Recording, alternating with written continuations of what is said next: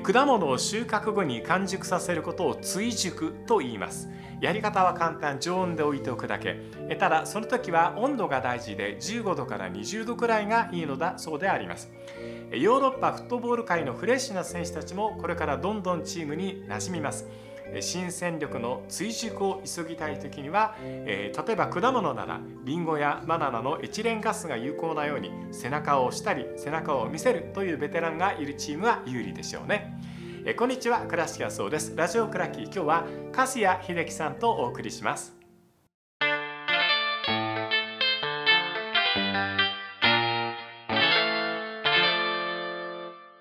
笠井秀樹さんです。よろしくお願いいたします。はい、こちらこそよろしくお願いします、えー、チャンピオンズリーグも含めたですね、ヨーロッパコンペティションでのプレミア勢どうなんだって話をちょっと伺っておこうと思いますけども、まああのチャンピオンズリーグに関して言うと、まあ、えー、強者の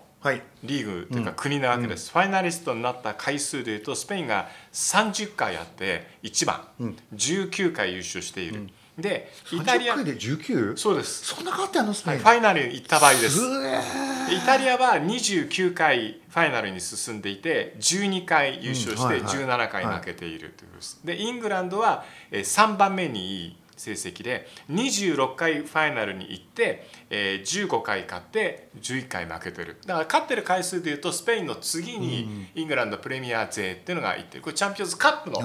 時代から含めたという形で、まあ、強者ということがわけでありますけども。ラリーが強いですね。いやでもねでもね、うん、昨シーズンまでのここ6シーズン見ると、うん、プレミア勢っていうのは6シーズンで7チームがファイナリストに行ってる。これすごくないですか？で、まあ、3チーム優勝してる、うん。やっぱ金の力ですよね。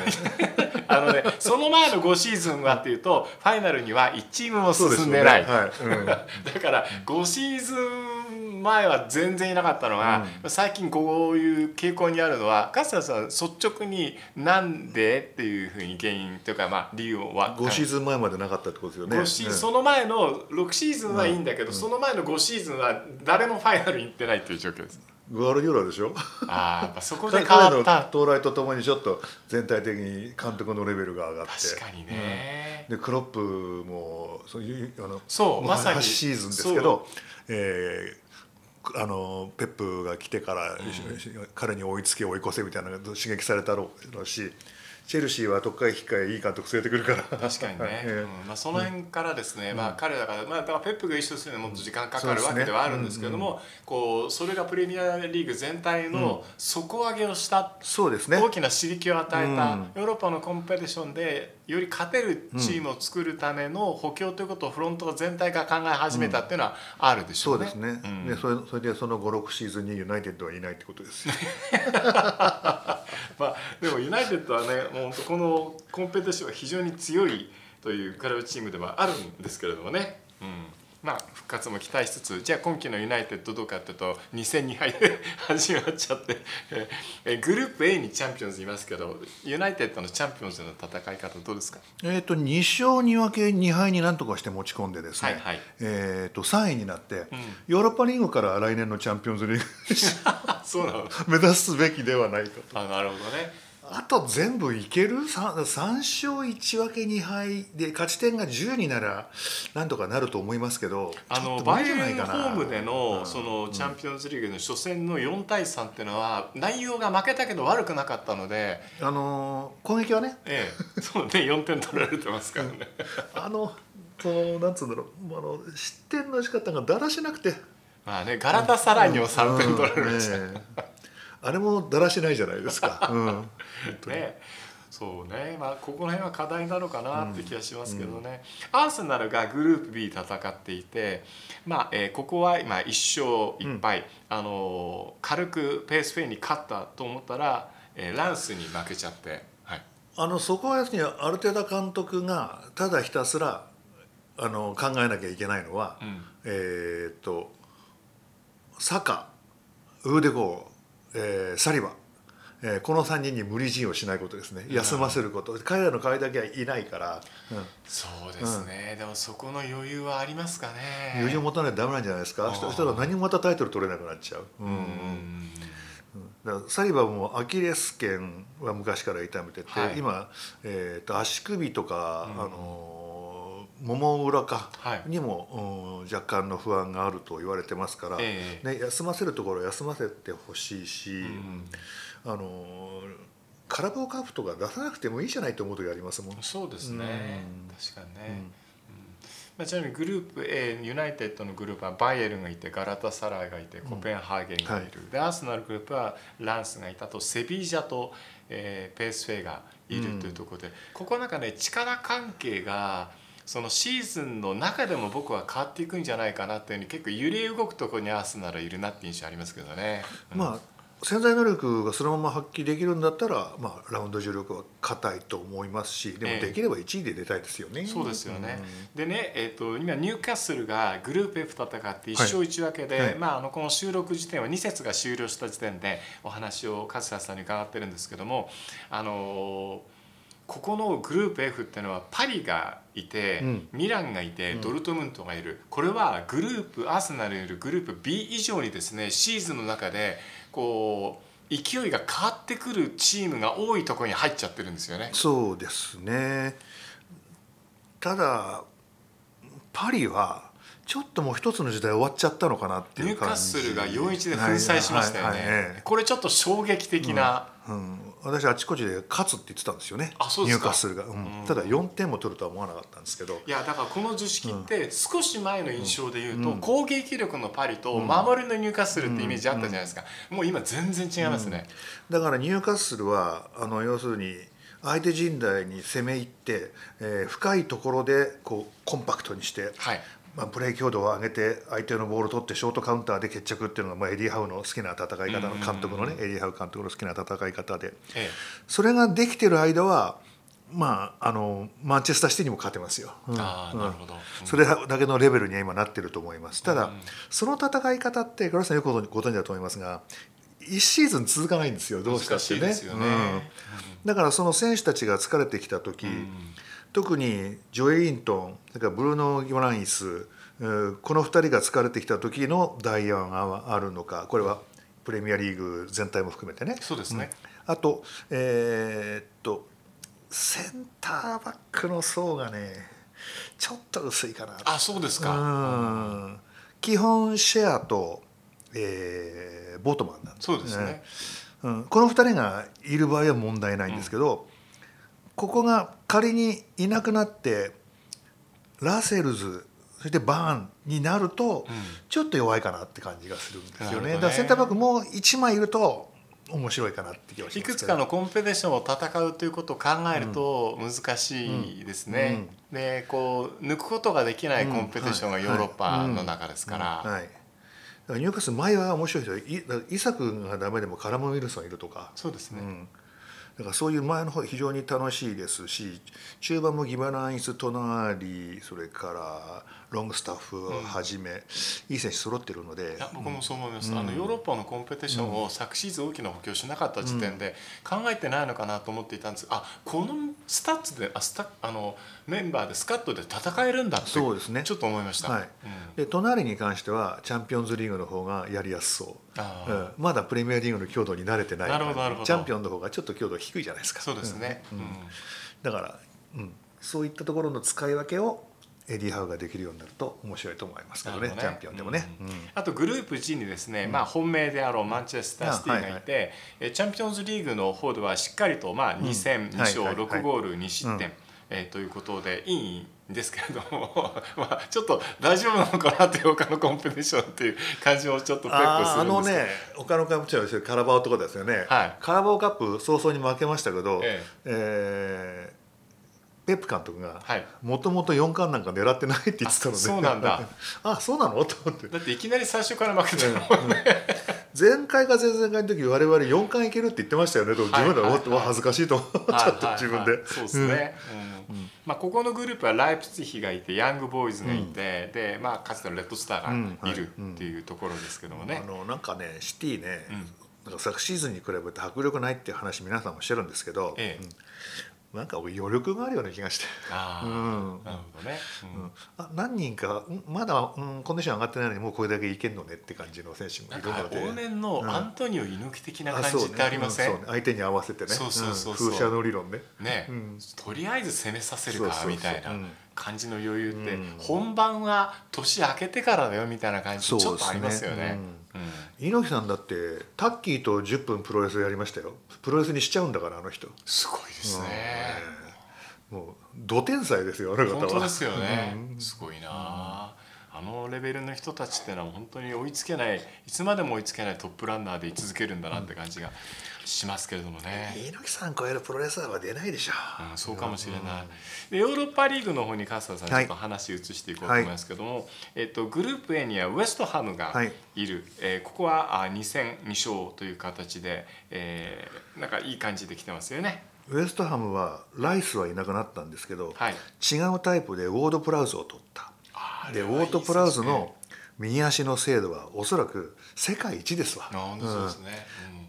それでそこにあのセットプレーになったら彼がいろんなボールを受ける、はい、でセットプレーのフォーメーションが複数ある、うん、例えばコーナーキックだったらあいあの相手のゴールキーパーの前前と後ろに人を立たせて、はい、なおかつその、えー、ゴールキーパーのあゴールキーパーの、ま、あペナルティーマークかペナルティースポットのあたりに、うんはい、長身ストロングヘッダーと望遠を加えた4人が縦に並んだり横に並んだりするのがあって、あとは普通の普通にごくごくオーソドックスなセッティングをしといて、フェナルティーボックスの外から、はい、えっとアルバレスが入ってくるとか、はい、まあバリエーション豊富なんですよ。確かにね、うん、だからね今いい世の中になって、うん、ウエストハムの試合プレミアリーグは全部、はい、ヨーロッパリーグも全部見られるでしょ、うんうん、だからウエストハムはそのセットプレーを見るだけであとはもっと詳しく分析したいならそういう見方でもいいんですけど、ええ、セットプレーだけであれだけの価値のあるチームが出てきたなってことですね。確かにね、はい、うん、セットプレーっていうのはこう監督とかコーチのアイディアだと思うんですけど、うんうん、あの ウエスタンの監督はヨーロッパのコンペティションを取れるでしょうかってちょっと僕素朴な疑問なんです。カンファレンスは取りましたけどね。はい、うん、えー、っとねそうですね。選手層は昨シーズンより厚くなってますから、うん、あのさっきアルテタ監督の時もアーセナルの時も言ったんですけど、はい、特定の選手に、えー、を必要以上に信用せずに、うん、休ませる時は休ませていくと,、えー、っとダークホースぐらいには位置しててもいいのかなって気がします、まあ、あの昨シーズンねカンファレンスを取ったっていうのはこう大きな、うん、あのステップだと僕は思いますから。で、ね、今回がヨーロッパリーグじゃないですか。上がっていくというふうにファンは期待していいんですかね。面白いと思いますよ、うん、チームは相当面白いですよね。ね。うん、ね、ウエストハムいいなと思いますけどね、でグループ B にはブライトンがいてえここはですね二足三足のわらじに思った通りまあ苦しんでいるなっていうところで、うん、もか0勝1分け1敗、まあ、まだ2つしかやってないですけど4位というところでスタートしてます、うん、だからまあねずいぶん前から言われてましたけどチームにしろデゼルービ監督にしろ、はい、えー、中2日3日、まあ、ヨーロッパリーグとプレミアリーグ合わせて、うん、そういうスケジュールで1年間っていうのを慣れてっていうかやったことあるのかみたいなことがあってそれは難しいだろう。そうなったらやっぱりウェルベックとかミルナーとの、うん、経験者か、はい、あの辺に頼るってことは一番だと思いますし、うん、あとね三笘、うん、ソリーマーチ、うんえー、それからダンクそれからパスカル・グロスか、はい、この4人の代わりがいない。あのこの4人で、まあ、特にマーチとか、うん、全然驚くようなポジションとか今やらされてたりするじゃないですか。これってどうなのかなって僕は思っちゃうんですよね。この前レフトバックやってましたもんね。エストピニャンいないとはいえね。えー、いないとこうだからエストピニャンいないとこうなっちゃって。まあね、三笘選手との関係っていうのは横でも立っててもいいなと思ったんですけども、うん、えそこまで苦しい戦いにブライトンになっちゃうんだったらなんかいい選手もちゃんと補強してるし面白そうだけど苦しい試合も多いね。だから三笘選手代表今回外したじゃないですか、すごくいい判断だったと思うんですね。だからこうあるでもねどうすればいいのかな、うん、三笘日本代表的発想すると三笘ヨーロッパリーグ出なくていいよと 思うんですけど。思います、うん、そうしないとね下手したら得点入れないぞってなっちゃうから、うん、あの感じだと。本当に、うん、だからこうねどっちかにこだわるんだったらやっぱプレミアリーグこだわった方がいいし昨シーズンウエストハムはえーカンファレンカンファレンスリーグにこだわった結果、あのプレミアリーグではギリギリ残留みたいなあわやになっちゃったので、うんそれであのそしょ割と割と省エネだった昨シーズンのウエストハムでもそうだからウエストハムのフットボールあーブライトンのフットボールってものすごい運動量必要じゃないですか。そうです。点を取りに行くサッカーですからね、ね、しかもあれだけのフットボールですから頭も使うじゃないですか。そうです。ん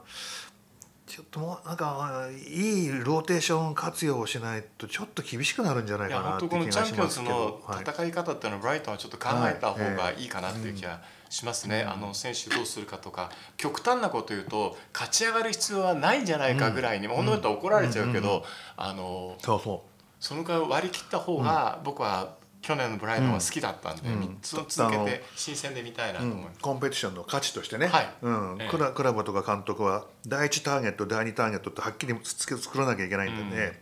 それだったらやっぱりあのプレミアリーグだと思いますよ。あと笠井さんグループ E にリバプールがいます。はい。ユルゲン・クロップこんなところにいたら怒られちゃうけどもここは優勝してほしいなってレッツファンは思ってるでしょうね取りに行きますかね。プレミアがプライオリティで言うとまあプ上ライオリティですけど、はい。うん。あのーどう転んでもまあまあモモハメド・サラーが大怪我したとかそれは別ですよ、ええ。うん。だから普通に考えれば、うん。トップ4は外さないじゃないですか。まあそうですよね。でチャンピオンズリーグの出場権はこれで取れる、はい。ってなったらよ、うん、ヨーロッパリーグは、あのー若手それからちょっとコンディションがもう整えなきゃいけない中堅ベテラええ。ンを軸にしても別に不思議じゃないのかなっていう気はしてますけどね。昨シーズンのリバプールって振り返ってみると、その前のシーズンがすごく良かっただけにその反動が来ていたシーズンだと思うんですよ。そこから回帰していくという点で今シーズンまあリーグ戦の方はきっちりやっている。であのこのヨーロッパリーグの方もこういう形で2戦2勝。このグループは僕軽く突破するとはいはいそうですね。思っているんでだどのくらいまでのあのリバプールは目標を定めて今シーズンあの復活ということを印象づけるのかなって興味があるんですけど、まあヨーロッパリーグは最低でもベスト8みたいなところで,、ん。でもでただあくまでもプライオリティはプレミアリーグトップ4。はい。えーあわよくば優勝とこだと思いますし、ええアフリカ選手権でサラがおそらく抜けるんでその間がちょっともう気にはなりますが、うんあと中盤がまるっきり変わりましたよね。そうですね、ええ。ソボスライ、はい。えーマカリステル、はい。マカリスタ、うんええそれから遠藤君、ここの基本的な立ち位置をできるんだったら遠藤君アンカーにしてその前にソボスライマカリスターがいいと思いますけどね、はい。なんかちょっと遠藤が高い位置ってそこできるんだけど、じゃあアンカーにマカリスターいたら大丈夫かってなると、うん、ちょっと不安みたいなのがあって。ありますね。ええ。うん。やっぱり彼一個前だプレイヤーとしてねマカリスターはね。後ろに回数だとか言ったのチームにいたうん 一個前にしてあげた方がいいと思いますけどね。そうですね、はい。うん。うん。でヨーロッパカンファレンスリーグのグループに、まあ、アストンビラがはい。参戦していて、まあえーここのグループはですね全チームが2節を消化して時点でスリーポイントで並んでいると。もうこれはもうビラにとってはしめしめっていう展開だと思うんですけど。まあね初戦つまずいたとはいえ、はい。えーやっぱりねヨーロッパリーグの勝ち方だったら世界一知ってるウナイ・エミリーが監督をしているのでですね。まあ申し分、まあ、まあ申し分ないというか問題なく勝ち抜けるとは思いますけど。うんうんプレミアリーグのファンにとってこうヨーロッパのコンペティションって見ているとまあ馴染みのチームが出ているんですけれども、まあなんていうんですかねプレミアリーグにはないタイプのチームっていうのがたくさん出てきてこう少しだけあの情報を入れてみた方が楽しく見られそうなところってありますよね。あありますよね。あのでプレミアリーグのチームよりもヨーロッパのコンペティションで戦うチームの方が、おそらく情報分析に長けていて、えうん。例えばビラが嫌がること、うん。リバプールが嫌がることそうう。ん。っていうのをやってくるわけですよ。もっと露骨にやってくるわけじゃないです。かそれをどう上回るかってなったらやっぱ監督の経験、ええ。うん。ちっていうのが高い方が、うん、有利なので、うん。そうなるとやっぱりヨーロッパリーグでもうんチャンピオンズリーグでもいろんな修羅場経験してるウナイエミリがいるビラは 強いと思いますけどね。確かにね、はい。アレックス・ファーガソン監督もね、うん。そういうとこ長けていた監そうで督ですすからね。ね。うん。あのねファーガソンね一回ねエミリーの名前出しましたよ。あ本当ですか、うん。ああの評価してるんだ、うん、あの変わる時。えーっとテンハフなるかどうなんだって噂になってた時に、その時にテンハフも悪い監督じゃないけどもっと経験があるせ監督の方がいいんじゃないか、例えばカルロ・アンチェロッティとか例えばウナイ・エミリとかって言ってたんですよ。はいなるほどね。ウナイ・エミリアーセナルの監督だったと前と思ったんですけど。まあアンチェロッティもチェルシーかと思って。なるほどね。あのイブラヒモビッチが、はいあのこの間そのテンハグのことについて話していたのは、はまああの彼がいたクラブチームっていうのは、エリートでいいせいい選手がたくさんいるあ代わりに、プレッシャーの少ないであのエゴをむき出しにするようなはい。面倒くさい選手が多いチームを彼は率いたことがないはずだと、同じことが過去のウナイ・エメリにおいてもあって、うん。エメリは素晴らしい監督なんだけれども面倒くさい我が強い選手が多いチームではなかなか成功しない。っていうところになっちゃうとさて今どうなんでしょうっていうところはちょっと気になりますけど、ユナイテッドですか、はうんでもあのまあい、今なら平気？いやまああのズラタンの言うことも分かるんですけど、はい。まあだったらあれほどの人なら、ええ。それそこまで言うなら、じゃあ誰よってそこまで次の選手を出してほしかったですね。うん。はあーなるほどね、うん。い、言ってること分かるよ。じゃあ誰ってなるわけですね。はい。うん。まあでもそろそろウナイ・メリ監督もいけんじゃないかなっていう感じもしますけどね。そうですね。アーセナルではねちょっと残念なことしちゃいましたけど、うん。うん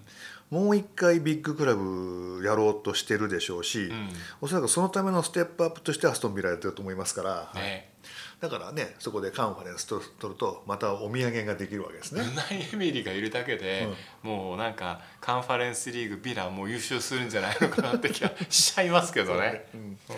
なんかスペインの方からもなんか味方になってくれないかなと思いますもんエメリだったら。ああね、うん。まあ本当にねいろんなコンペティションさっき本当話したプレミアリーグっていうのは例えば一つの同じ川の流れの中にいるあのいろんなタイプの魚たちだって考えるとその速い流れの中でみんながプレーしている、それが例えばこう違った川っていうのがヨーロッパのコンペティションであってイタリアの流れは違うとかそこであの急にここでこうなんていうのかな大きな岩があって違う水流ができているとか、そういう形の中で流れをイタリアは変えられちゃったりするんで昨シーズンもコンペティションの中であれ？セリエ A ーゼってこんな強いのみたいな感じがあってそれがラリーガも同じことを思っている。それぞれのあのテンポが違う。プレミアっていうのがゴールに急がせるリーグだから、それが面白いリーグなんで、それとはまた違ったリーグと戦う時の懐の深さっていうのを見てもらうと面白いかなそうですね。はい、うん、まあセリエは全体的なレベルは落ちていますけどやっぱりその相手の嫌がること、はい。であの正々堂々とスローペースに引き込むっていうかお客さんのこうあの雰囲気に押されず。そうですね、ん。その辺のしたたかさはやっぱりありますよ。確かに。ですよね、うん。えー皆さんの好きなプレミアリーグのチームヨーロッパのコンペティションでいかに戦うか、えー参考にしてもらえたらいいなと思います、えー、粕谷秀樹さんにお話伺いました。どうもありがとうございました。こちらこそありがとうございました。